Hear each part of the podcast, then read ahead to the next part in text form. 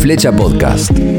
Hablamos sobre innovación, capacitaciones, comunicación, creatividad, motivación, cambios de paradigmas en la educación y en el mundo laboral. Presentado por Ariel Boe.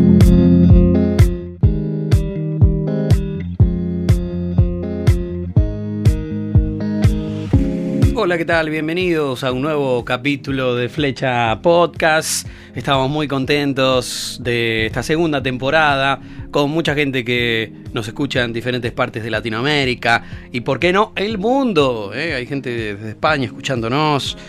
Muy contentos a través de Spotify y también de Apple Podcasts. Yo soy arroba Ariel Boe, Belarga OHE en todas las redes sociales, arielboe.com para más información. Estoy muy contento de estar nuevamente aquí.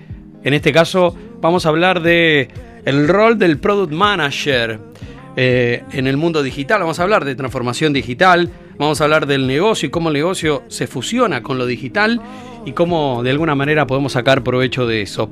Y para eso trajimos a Sol Mes. La verdad es que tiene mucha experiencia como product manager y ha trabajado en diferentes espacios y organizaciones. Bienvenida, Sol, a Flecha. ¿Qué tal? ¿Cómo estás? ¿Cómo andas? ¿Bien? Bien, bien. Para vos, ¿qué es la transformación digital, Sol? Eh, oh, la transformación digital eh, se entiende como, a ver, en general se suele pensar que es, eh, yo tengo un producto físico o ponemos todo lo que es, eh, todos los papeles que va moviendo la empresa de forma, en forma de papel, la ponemos, eh, la transformamos en un formulario digital. No es así, o no es solamente eso. La transformación digital es, eh, es pensar de forma digital los procesos que hoy tenemos de forma física. En principio, pareciera ser que con, con cambiar la- lo- la- los formularios de papel a, digital alcanza, pero es una parte muy chiquita y te quedas muy corto si lo encaras de esa forma nada más. Sí, sí, sí, sí, porque la verdad venimos hablando del cambio de mindset, ¿no? Exacto. Como de alguna manera hay que cambiar los valores de una organización, no solamente los procesos. El valor deviene en procesos, ¿no? Exacto, también exacto. sucede eso. Hay varias preguntas para hacerte. Me parece también muy interesante tu, tu site, de, en donde vos vas subiendo información de todo tipo, bueno, que haces divulgación de, de diferentes especialidades, construir, ¿no? Un- un- y armar un proceso y un producto digital, ¿no? Mejores es productos digitales, exacto. Sí, sí, sí, sí. Eso es lo que hago yo. Ayudo a las empresas grandes, eh, a, las a cualquier tipo de organización, Ujú. incluido los, eh, las startups. Yo, de hecho, trabajo mucho con startups. Además de trabajar con empresas grandes, trabajo con startups y con incubadoras. eh, y las ayudo a crear mejores productos digitales. Y Sí. eso tiene un cierto proceso, eh, se ataca de un lado, se ataca del otro, eh, ¿cómo se enfoca? en- Se enfoca obviamente, imagino, en el usuario, digo, ¿cómo, cómo se trabaja? Desde principio a fin, digamos. A ver, la forma en que yo trabajo, que es la forma en que, digamos, es la forma estándar de trabajar, es lo que se llama diseño centrado en el usuario, que también algunos lo llaman design thinking, algunos lo llaman metodologías ágiles. En, en- a ver, si bien son discipl- eh, a ver, disciplinas o conceptos este, distintos, todos tienen un punto en común que es el centrarse en el usuario, ¿no? Y básicamente empieza, cada uno tendrá, digamos, más, partes del proceso, un proceso más largo, un proceso más corto, lo llamará de diferente forma, pero eh, todos consisten en empezar a mirar al usuario, fijarse qué es lo que necesita, a partir de ahí diseñar el, de- desarrollar la idea o diseñar el producto o la mejora, eh, testear eso. eh, y una vez que está testeado, recién ahí uno lo empieza a, digamos, lo saca al vivo, Mm. si se quiere. ¿Sería como una especie de curadora, podría ser? De, Eh, de un, de un producto, por ejemplo. Mm, a ver, podrías pensarlo como curadora si tuvieras diferentes opciones y eh, a través de la metodología de diseño centrado en el usuario, uno elige una de esas opciones, sí, eso es una cura- curaduría. Pero en general es un proceso que te ayuda a tomar mejores decisiones y de forma más rápida y con mucho menos costo. Costo de tiempo, costo de tecnología y costo de plata. Claro. ¿Y, y ese sería el rol del product manager? ¿O cuál sería el rol? El product manager, sí, digamos, es la persona que está en el medio de. Hmm. eh, eh, hay lo que se llama la, la trilogía o la trinidad de producto, Sí. que, que es eh, usuario, producto o tecnología y negocio. Y el product manager está en el medio de todo eso. Es la persona que es una persona, es como un médico generalista, que sabe un poquito de todo, Sí. pero que descansa en los especialistas para cada, para cada una de las cosas que hay que producir. Entonces, el product manager eh, lo que hace tiene una función de, si se quiere, de coordinación y de, y de, y de gestión, ¿no? De la gente sí. que, entre comillas, realmente sabe. Y ahí es donde, bueno, se utiliza obviamente el trabajo colaborativo, el trabajo en Exacto. equipo, en donde vos también necesitas muchísima empatía, ¿no? Trabajar desde ahí. Exacto. ¿Es lo mismo Product Manager que Product Owner? Eh, sí, en general son sinónimos. Ajá. O sea, si vos me preguntas a mí, sí, para mí es lo mismo. Puede ser que entre una empresa, que de una empresa a otra haya alguna diferencia, eh, digamos, mínima y si se quiere de, no sé, de, hasta semántica te diría, pero sí, en general es lo mismo. Básicamente lo mismo. Yo acá veo que, que venís escribiendo un montón de artículos, algunos en inglés, otros en castellano. Eh, bueno, hace poquito te metiste con el Full Loop Analytics Frameworks, que es como ahí ya a mí me meten en un mundo completamente inex soy inexperto en eso. Eh, aquí, por ejemplo, te metes con el valor de UX para el negocio, Sí, ¿no? sí, sí. Eh, te metes con mapa de empatía, con mini canvas, te metes con diferentes herramientas de negocio aplicadas a la tecnología, básicamente eso. Correcto, sí, ¿No? sí. Y de diseño centrado en el usuario. Además de ser Mm, de negocio, mm. otra vez, ¿no? Un producto, en un producto, especialmente en un producto digital, no es eh, fácil distinguir producto de tecnología de negocio de usuario, ¿no? Todo eso es lo que te decía la trinidad o la trilogía de producto. Sí, ¿no? contanos eso, contanos eso que es interesante. Eh, bueno, a ver, la trilogía se llama, no sé, lo puedes ver como la Trinidad, la Sí. eh, trilogía de producto, pero básicamente son, eh, son los tres componentes principales de un producto, ¿no? Eh, usuario, negocio y tecnología. Y para que un producto sea viable o sea exitoso, tienen esas tres áreas tienen que estar contempladas en igual proporción.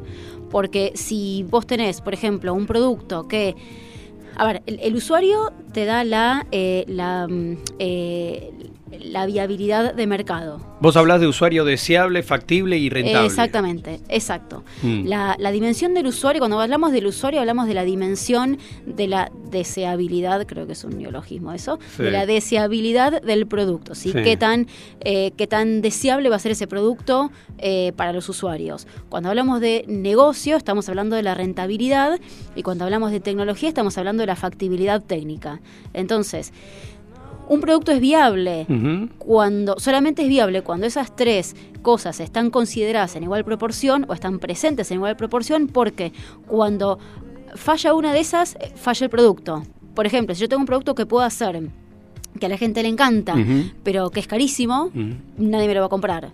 O si tengo un producto que tiene un buen precio que a la gente le interesa pero que no es viable de producir tampoco tampoco tengo producto. O si tengo un, un producto que puedo hacer lo puedo vender a buen precio eh, o es rentable, pero a nadie le interesa, tampoco tengo producto. Por eso es importante que las tres dimensiones estén presentes en igual proporción. Y esta me parece, eh, este, este, esta triada del cual estás hablando, eh, me parece clave para entender, por ejemplo, en la posibilidad de empezar a hacer una app. ¿Qué sucede cuando una app es, es muy bonita, anda muy bien, pero no, no, no genera rentabilidad, ¿no? O no te sirve para nada. O no O sea, sirve para nada. Por eso, por eso es cuando eh, las metodologías ágiles o el design thinking o el diseño centrado en el usuario, yo prefiero usar diseño la palabra diseño centrado en el usuario porque es un poco más eh, neutra, ¿sí? Eh, pero justamente ahí es cuando el diseño centrado en el usuario te ayuda, por ejemplo, en ese rol de curaduría que vos dijiste, ¿no? Claro. Te ayuda a definir si esa idea que vos te- esa idea de app que vos tenés, Sí. eh, por ejemplo, le va a ser interesante a los usuarios. Si no le va a ser interesante, no te gastes ni en producirla ni en pensar un precio, ¿no? sí. Y si es in- si, el, si el concepto es interesante, ahí estamos también entrando en lo que es la idea de la validación, ¿no? O sea, uno primero valida la idea y una vez que valida la idea, después valida eh, eh, o sea, valida la factibilidad y después valida si esa idea eh, es la mejor forma de resolver el problema de los usuarios, Mm. ¿no? En otro capítulo hablamos de Design Sprint. No sé Claro, si conoces esa sí. metodología, pero, Sí. pero tiene bastante que ver con eso, ¿no? Exacto. En cinco días vos podés testear una idea, un proceso, eh, un producto digital en este caso, y, y, ver si, si pasa todos los días es porque el producto de alguna manera podría servir. Exacto. Esa es una de las formas que uno tiene de validar la idea. Exacto. Y vos, la, la realidad, Sol, que, que, tenés que saber absolutamente de todo lo nuevo que surge, todo el tiempo, ¿no? En, en esa investigación de surgió una nueva metodología, cómo se aplica, o do, qué se está aplicando en tal lado, ¿no? Tenés que estar como sabiendo absolutamente todo no, o no, no es tan así. A ver, las metodologías no son, no son como las apps que salen todos los días. ¿no? Las metodologías son formas de trabajo. Y, a ver, empiezan a, y van mutando de a poco. ¿No? A ver, es muy raro que, sur que surja una idea así disruptiva este, de la nada. Todo lo que hoy conocemos design thinking, por ahí recién hoy se empieza a hablar de design thinking, Siempre pero tiene muchos años. Tiene muchos sí, años. Sí. Lo mismo que metodología, metodologías ágiles, la empezó, se empezó a usar en Toyota en ya no sé, 60, los 70. Entonces, por ahí hay metodologías que ya existían y que fueron adaptadas al mundo digital pero no es que salen, no es como las apps que salen metodologías claro, nuevas no, todo el tiempo. No, no, no, no, es, no es, así. Claro. Eh, pero y, y con respecto a, a, la actualización, vos tenés que estar actualizada. Claro, sí. Por ejemplo, en Agile, en Agile, sí, hay, hay como muchas, eh, eh, ¿cómo lo llamo? No sé si metodologías, hay muchas formas de hacer diferentes cosas, muchas formas de, de ir eh, llevando el equipo, de mm. ir eh, de ir teniendo, de ir consiguiendo acuerdos. Mm. Eso sí, o sea, son diferentes cosas eh, que sí, por ahí van surgiendo, son ideas que a alguien se le ocurre, que le empieza a aplicar y que le sirve, por ejemplo, el Canvas que hablabas antes, ¿no? Sí. El Canvas es algo que a alguien se le ocurrió y que de repente este, le hizo sentido a un montón de gente, entonces empezó a viralizar y a popularizar. Uh -huh. Pero eh, eso está, eso no es una metodología en sí, sino que es una herramienta que está inscripta dentro de o las metodología, metodologías ágiles, uh -huh. o el design thinking, o el, el diseño central al usuario. Estamos hablando con Sol Mes. Sol, ¿estás cómoda después de que te ataqué? Con varias preguntas? Sí, sí. Perfecto, pasaste la primera etapa, así que está muy bien. La de validación falta ahora. Exacto. Hola, ¿cómo estás? Agradezco primero que estés escuchando este capítulo de Flecha Podcast y aparezco en el medio para contarte una excelente noticia. Ya está abierta la inscripción a mi curso online de podcasting 2020 para profesionales. Así que si estás en cualquier parte del mundo y me escuchás, podés crear tu propio podcast. También está la opción InCompany para organizaciones y equipos. Learning Podcast.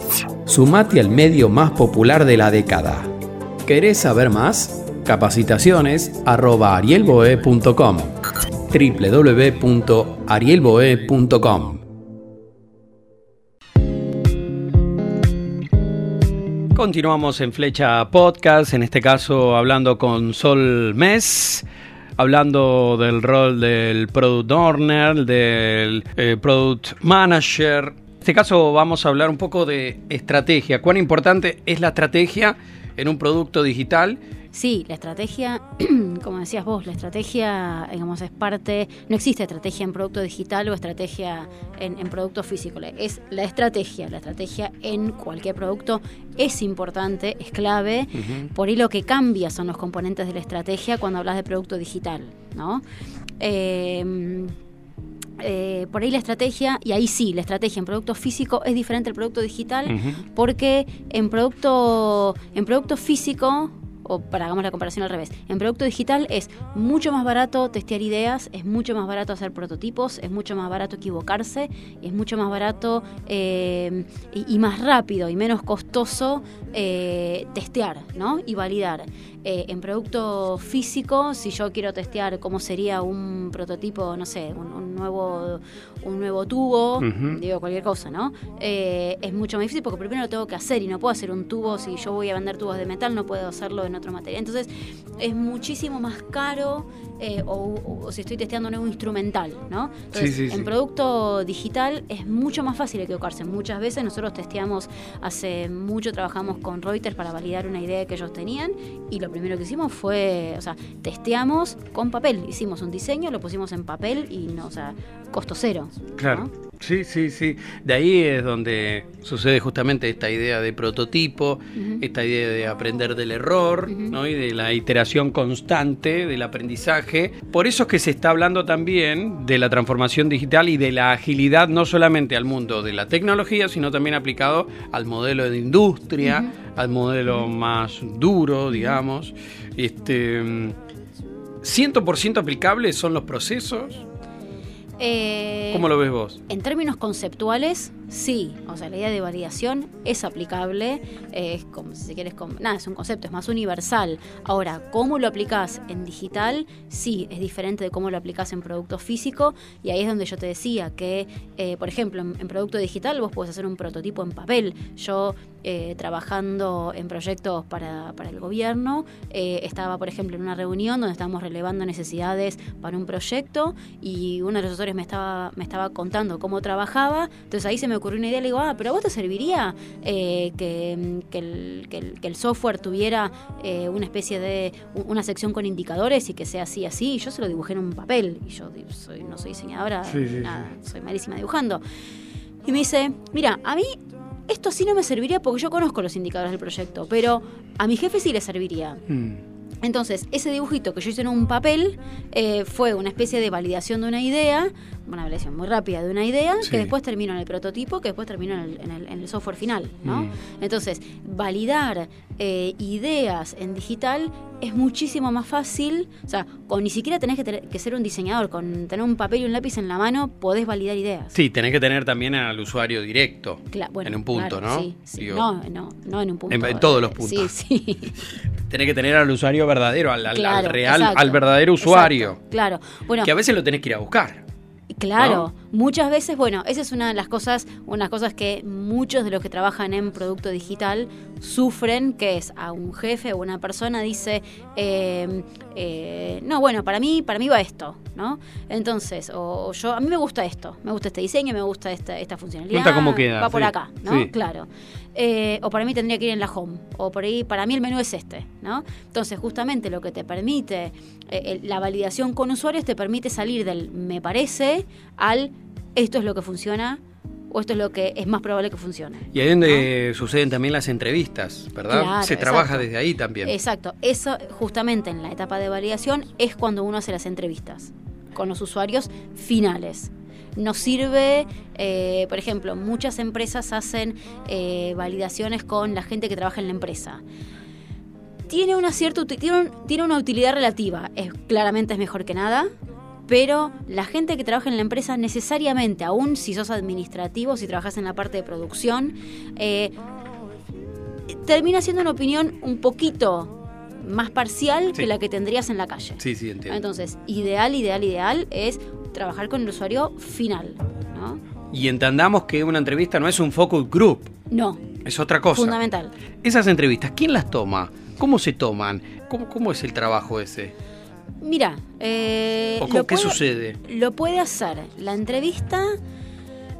Igual primero quiero ir un poquito más atrás y Sí. hablar de la diferencia entre, entre focus group y entrevistas, que es súper importante, pues, Ujú. eh, viste, ahora que viste que antes hablábamos de metodologías y de cómo las metodologías van evolucionando. Bueno, antes la forma de, de entre- de hablar con los usuarios era haciendo focus groups, ¿no?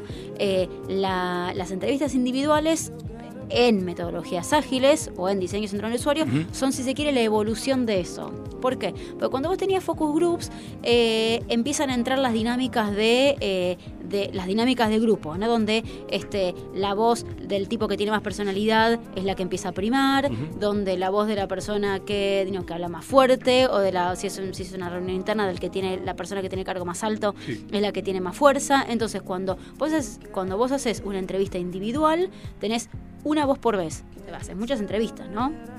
Eh, entonces, eso, quería hacer esa aclaración, que cuando uno trabaja en diseño centrado en el usuario, no pensemos más Mm. en focus group, sino en, en, en, en entrevistas individuales. Individuales. Bien, ahora. La ¿Qué sucede con las en- entrevistas individuales? Bien. Eh, Porque me parece que ahí hay un, hay un, un, un paso, o bueno, o un proceso de, de todo lo que significa el producto digital, que me parece súper importante. Y yo no sé si se le está tomando la relevancia suficiente.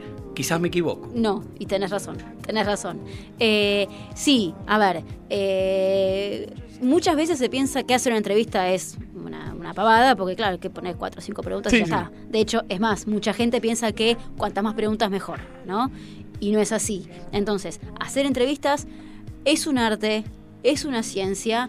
eh, en general, a ver, hay gente que, eh, hay profesiones que están un poco mejor preparadas para hacer eso, como, eh, no me ha tocado ver periodistas, pero un periodista es una persona que puede encarar un proceso de hacer entrevistas con usuarios, los psicólogos, los sociólogos, hay muchos antropólogos trabajando en, Sí, por eso en- mismo. en diseño centrado en el usuario, sí. pero eso no es excluyente y además no solamente no es excluyente, sino que es importante que otros roles que por ejemplo los diseñadores y la gente eh, y los y los eh, y los programadores también aprendan el arte de hacer entrevistas porque eso es súper importante ellos están muchísimo más directamente eh, relacionados y además impactados por lo que puede salir en las entrevistas entonces es súper importante que diseñadores y programadores aprendan a hacer entrevistas con usuarios Digo, un programador hoy en día no tiene solamente que programar.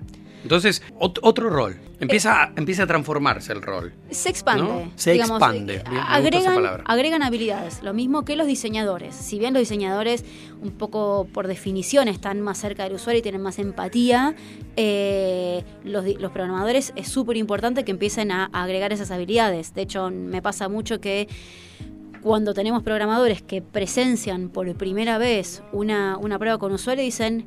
Porque claro, el programador te pone la- el orden de los, no sé, por ahí que estás diseñando un formulario, Sí, sí. pone, por ejemplo, no sé, el espacio le queda mejor en dos columnas. Entonces va, no sé, va haciendo de derecha a izquierda, de, de izquierda a derecha, Sí. ¿no? Y de repente, o pone un control eh, para, no sé, para elegir fecha, elige, no sé, un calendario y de repente al usuario le, le funciona mejor elegir escribirlo a mano, ¿no? O, no sé, hay un montón de, de, no sé, un montón de casos de usabilidad. Te pone un campo gigante para, eh, para, para información que se resuelve con dos o tres palabras, Sí. ¿no? Y eso genera un montón de confusiones en los usuarios. Entonces, cuando un programador ve por primera vez en su vida que lo que él pensó en su cabeza, este, que la gente no está usando las cosas como, como él había pensado en su cabeza, es así como literalmente les parte la cabeza. Toma contacto verdadero con el usuario. Exacto, y empiezan a pensar diferente.